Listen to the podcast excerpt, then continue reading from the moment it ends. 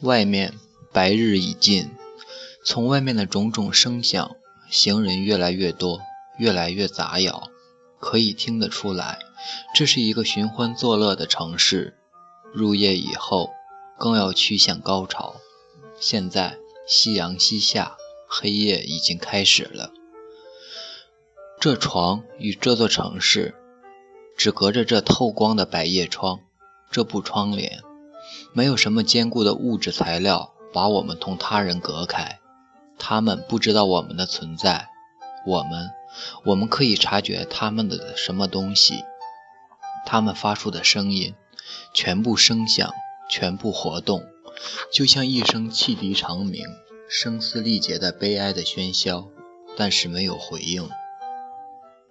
房间里有焦糖的气味侵入，还有炒花生的香味，中国菜汤的气味，烤肉香味，各种绿草的气息，茉莉的芳香，飞尘的气息，乳香的气息，烧炭发出的气味。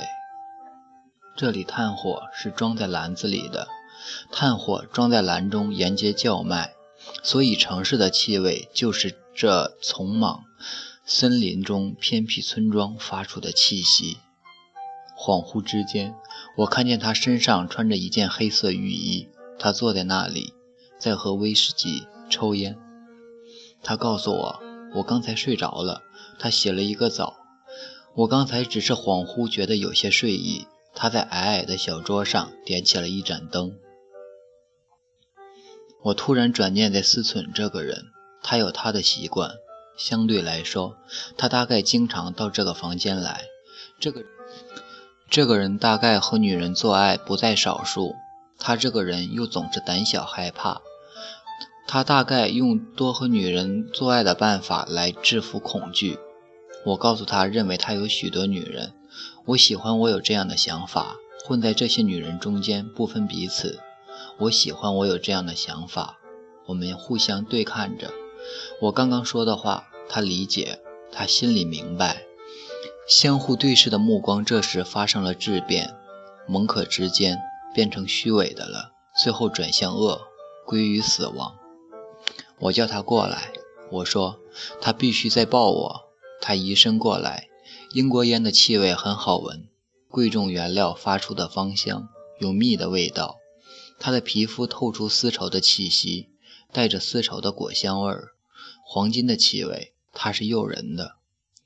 我把我对他的这种欲望告诉他，他对我说：“再等一等。”他只是说着话。他说：“从渡河开始，他就明白了。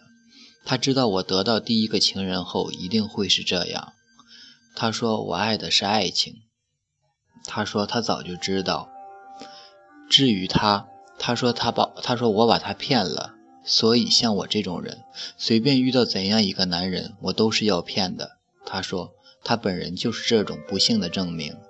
我对他说，他对我讲的这一切真叫我高兴。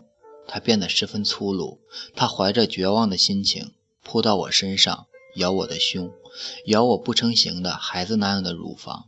他叫着，骂着，强烈的快乐使我闭上了眼睛。我想，他的脾气本该如此。在生活中，他就是这样做的，也是这样爱的，如此而已。他那一双手出色极了，真是内行极了。我真是太幸运了。很明显，那就好比是一种记忆。他的确有那种记忆，该怎么做，怎么说，他不自知，但行之无误，十分准确。他把我当做妓女，下流货。他说我是他唯一的爱，他当然应该这么说。就让他那么说吧，他怎么说，就让他照他所说的去做，就让肉体按照他的意愿那样去做，去寻求，去找，去拿，去取，很好，都好，没有多余的渣子，一切渣子都经过重新包装，一切都随着积水湍流裹挟而去，一切都在欲望的威力下被冲决。城市的声音近在咫尺，是这样近。在百叶窗木条上的摩擦声都听得清，声音听起来就仿佛是他们从房间里穿行过去似的。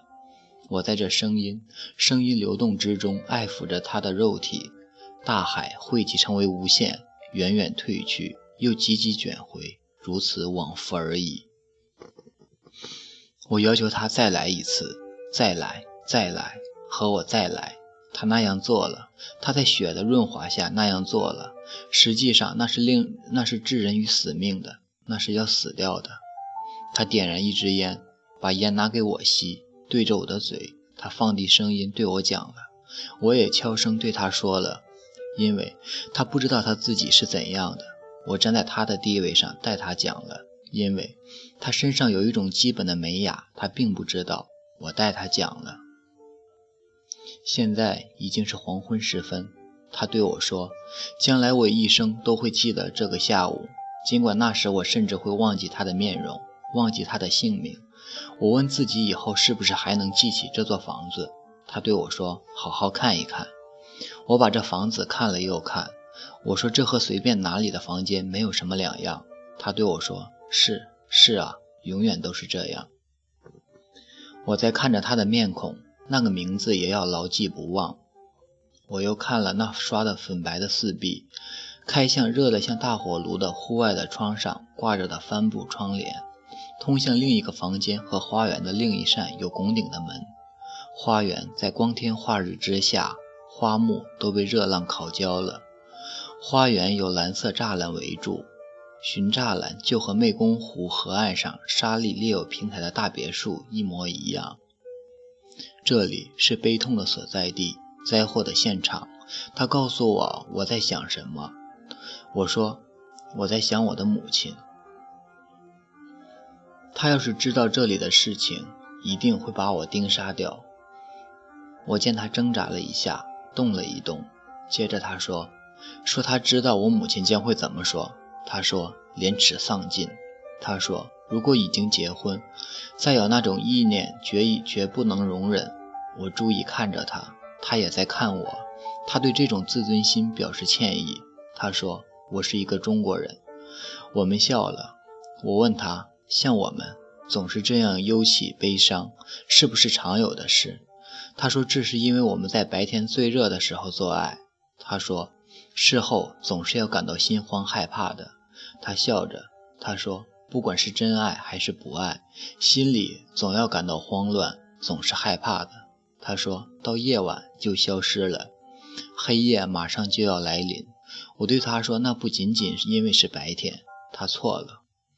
我说这种悲戚忧伤本来是我所期待的，我原本就在悲苦之中，它原本就由我而出。我说我永远是悲哀的。我说我小的时候拍过一张照片。从照片上，我就已经看到这种悲哀。我说，今天这份悲哀，我认为它是与生俱来。我几乎可以把他把我的名字转给他，因为他和我那么相像，那么难解难分。今天，我对他说，这种悲哀无疑也是一种安舒自在，一种沦落在灾祸中的安乐。这种灾祸，我母亲一直警告我。那时。正在他那荒凉空虚的一生中啼嚎哭叫，孤苦无告。我告诉他，母亲对我讲的一切，我还不太理解，但是我知道这个房间是我一直期待着的。我就这样诉说着，并不需要回答。我告诉他说，我母亲呼唤的东西，他相信那就是上帝派来的使者。他呼唤着我，也许他说不要等待什么。不要期待于任何人、任何国家、任何上帝。他看着我，听着我这样说，眼光一刻也不曾离开我。我说话的时候，他看着我的嘴。我没有穿衣服，赤身在外。他抚摸着我，也许他没有听，有没有听我不知道。我说，我并不想搞出祸事来。我觉得那是一个个人的、个人的问题。我向他解释。靠我母亲的工资吃饭穿衣，总之活下去，为什么偏偏这么难？我说着说着说不下去了。他问：“那你怎么办？”我告诉他：“反正我在外面，不在家里。贫穷已经把一家四壁推倒摧毁，一家人已经被赶出门外。谁要怎么就怎么，胡作非为，放荡胡来，这就是这个家庭。所以我在这里和你搞在一起。”他压在我身上。猛烈冲撞，我们就这样僵在那里不动了，在外面的城市喧嚣中呻吟喘息。那闹声我们还听得见，后来我们就什么也听不见了。吻在身体上，催人泪下。也许有人说那是慰藉，在家里我是不哭的。那天在那个房间里流泪哭泣，竟对过去、对未来都是一种安慰。我告诉他说，我终归是要和我的母亲分开的，甚至迟早我会不再爱我的母亲。我哭了，他的头靠在我的身上。因为我哭，他也哭了。我告诉他，在我的幼年，我的梦充满着我母亲的不幸。我说，我只梦见我的母亲，从来梦不到圣诞树，永远只有梦到她。我说，她是让贫穷给活剥了的母亲，或者她是这样一个女人，在一生各个时期，永远对着沙漠，对着沙漠说话，对着沙漠倾诉。她永远都在辛辛苦苦寻食糊口。为了活命，他就是那个不停地数说自己遭遇的玛丽·勒格朗·德鲁拜，不停地诉说他的无辜、他的节俭、他的希望。暗夜透过百叶窗来到了，嘈杂声有增无减，闹声响亮刺耳，不是低沉的。路灯发红的灯泡亮起来了。我们从公寓里走出来。我依旧戴着那顶有黑饰带的蓝帽，穿着那条那双镶金条带的鞋，嘴唇上涂着暗红唇膏，穿着那件绸衫。我变老了，我突然发现我老了。他也看到这一点，他说：“你累了。”人行道上人群杂扰，十分拥挤，人流或急或缓，向四面八方涌去。有几股人流推挤出几条通道，就像无家可归的野狗那样肮脏可厌，像乞丐那样盲目又无理性。这里是一群中国人，在当今那繁华兴旺的景象中，我又看到了他们。他们走路的方式从容不迫，在人群嘈杂中孤身自立，可以说既不幸福也不悲戚，更无好奇之心。向前走去，又像是没有往前走。没有向前去的意念，不过是不往那边走，而从这里过就是了。他们既是单一孤立的，处在人群之中，对他们来说又从来不是孤立的。他们身在众人之间，又永远孑然自处。我们走进一家有九层楼的中国饭店，这些中国饭店占有几幢大楼的全部楼面，大的像百货公司，又像军营。面向市面的一面筑有阳台。平台从这些大楼发出的声音，在欧洲简直不可想象。这就是堂堂官报菜和厨房呼应的吆喝声。任何人在这种饭店吃饭都无法谈话。在平台上有中国乐队在奏乐。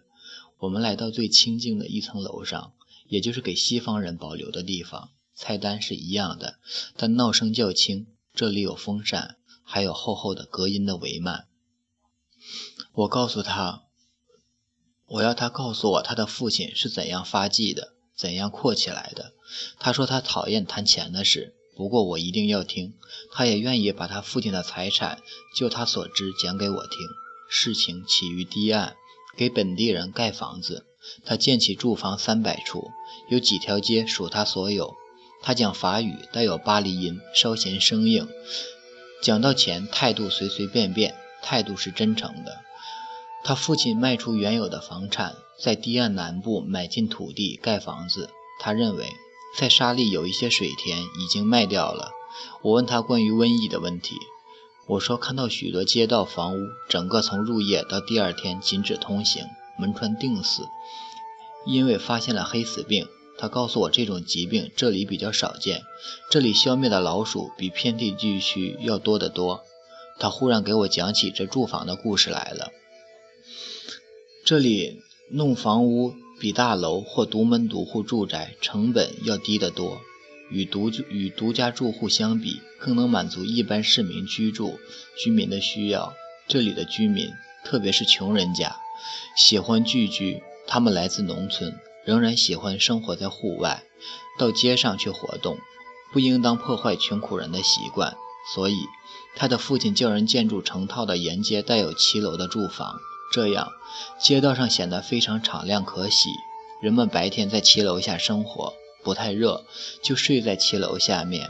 我对他说：“我也喜欢住在外面走廊里。”我说：“我小的时候觉得露天睡觉理想极了。”突然间，我感到很不好受，只是有点难受，不很厉害，心跳的不对头，就像就像是一道他给我弄的新的窗口上直跳。就是他和我说话的这个人，下午求婚取乐的这个人，他说的话我听不进，听不下去了。他看到了，他不说话了。我要他说，他只好说下去。我再次听着，他说他怀念巴黎。想的很多，他认为我和巴黎的女人很不相同，远不是那么乖觉讨喜。我对他说：“修修建房子这笔生意也未必那么赚钱。”他没有再回答我。在我们交往期间，前后有一年半时间，我们谈话的情形就像这样：我们是从来不谈自己的，自始我们就知道我们两个人共同的未来未可预料。当时我们根本不谈将来。我们的话题就像报纸上的新闻一样，内容相同，推理相逆。我对他说：“他去法国住下来，对他来说是致命的。”他同意我的看法。他说他在巴黎什么都可以买到：女人、知识、观念。他比我大二十二岁，这让我感到可怕。他说着，我在听，又说什么他是受骗了，还说什么反正他反正是爱我的，说的很有戏剧味儿。说的既得体又真挚。我对他说：“我准备把他介绍给我家里的人。”他竟想逃之夭夭，我就笑。他不善于表达他的感情，只好采取模仿的办法。我发现，要他违抗父命而而爱我、娶我、把我带走，他没有这个力量。他找不到战胜恐惧去取得爱的力量，因此他总是哭。他的英雄气概，那就是我。他的奴性，那就是他的父亲的金钱。先时我讲到我两个哥哥的情况，他已经是很害怕了。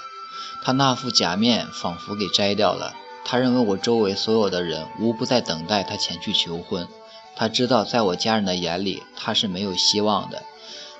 他知道对于我一家，他只能是更加没有希望，结果只能是连我也失去。他说他在巴黎是念商科学校。最后，他说了真话。他说他什么书也不念，他父亲断了他的生活费，给他寄去一张回程船票，所以他不得不离开法国，招他回家，是他的悲剧。商科学校他没有读完。他说他打算在这里以函授方式学完那里的课程。和我家人会见是在堤岸请客吃饭开始的。我母亲和哥哥都到西贡来了。我和他说，应该在他们不曾见到过、见识过的中国大饭店请他们吃饭。几次晚饭请客的经过情况都是一样的。我的两个哥哥大吃大嚼，从不和他说话。他们根本看也不看他，他们不可能看他，他们也不会那样做。如果他们能做到这一点的话，尽力看一看他，那他们在其他方面就可以用功读书了。对于社会生活基本准则，他们也就是可以俯首就范了。在吃饭的时候，只有我母亲说话，她讲的也很少。起初，尤其是这样，他对送上来的菜肴讲那么几句，对价格昂贵讲一讲，接下去就缄口不说了。他嘛，起初两次吃饭，自告奋勇，试图讲讲他在巴黎做的傻事这一类故事，没有成功。似乎他什么也没有说。似乎也没有听，也没有听听人说他。沉默之间，几次试图谈话，不幸都没有效果。我的两个哥哥继续大吃大喝，他们那种吃法真是见所未见。他付账，他算算是多少钱，把钱放在托盘上，所有的人都看着他。第一次我还记得，付账七十七皮阿斯特，我母亲忍着没有笑出声来。大家站起来就走了，没有人说一声谢谢。我家请客一向不说什么谢谢，问安、告别、寒暄是从来不说的，什么都不说。我的两个哥哥根本不和他说话，在他们眼中，他就好像是看不见的，好像他这个人密度不够，他们看不见、看不清，也听不出。这是因为他有求于我，在原则上，我不应该爱他。我和他在一起是为是为了他的钱，我也不可能爱他，那是不可能的。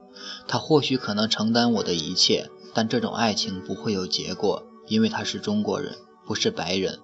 我的大哥哥不说话，对我的情人视若无睹，表现出来的态度是那样自信，真称得上是典范。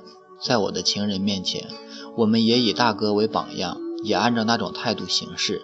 当着他们的面，我也不和他说话。有我家人在场，我是不应该和他说话的，除非……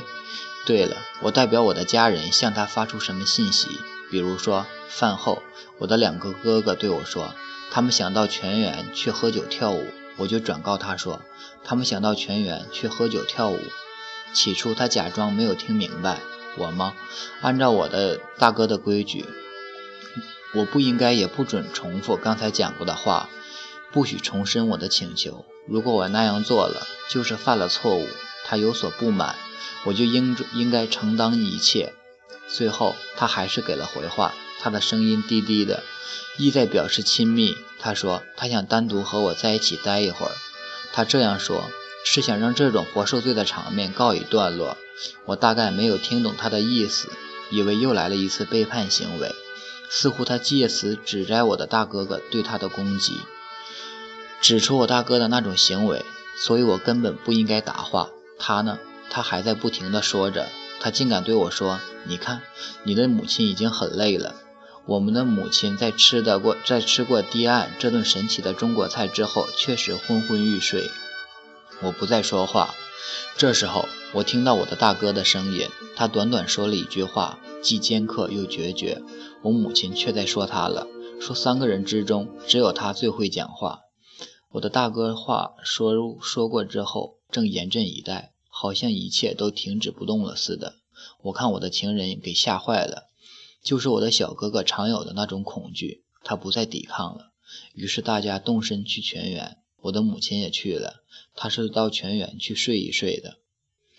他在我大哥面前已经不称其为我的情人，他人虽在，但对我来说他已经不复存在，什么也不是了。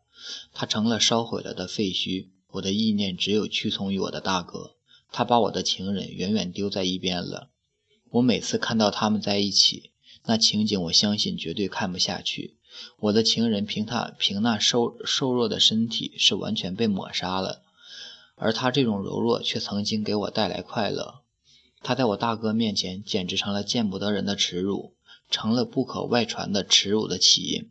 对我哥哥那种无声的命令，我无力抗争。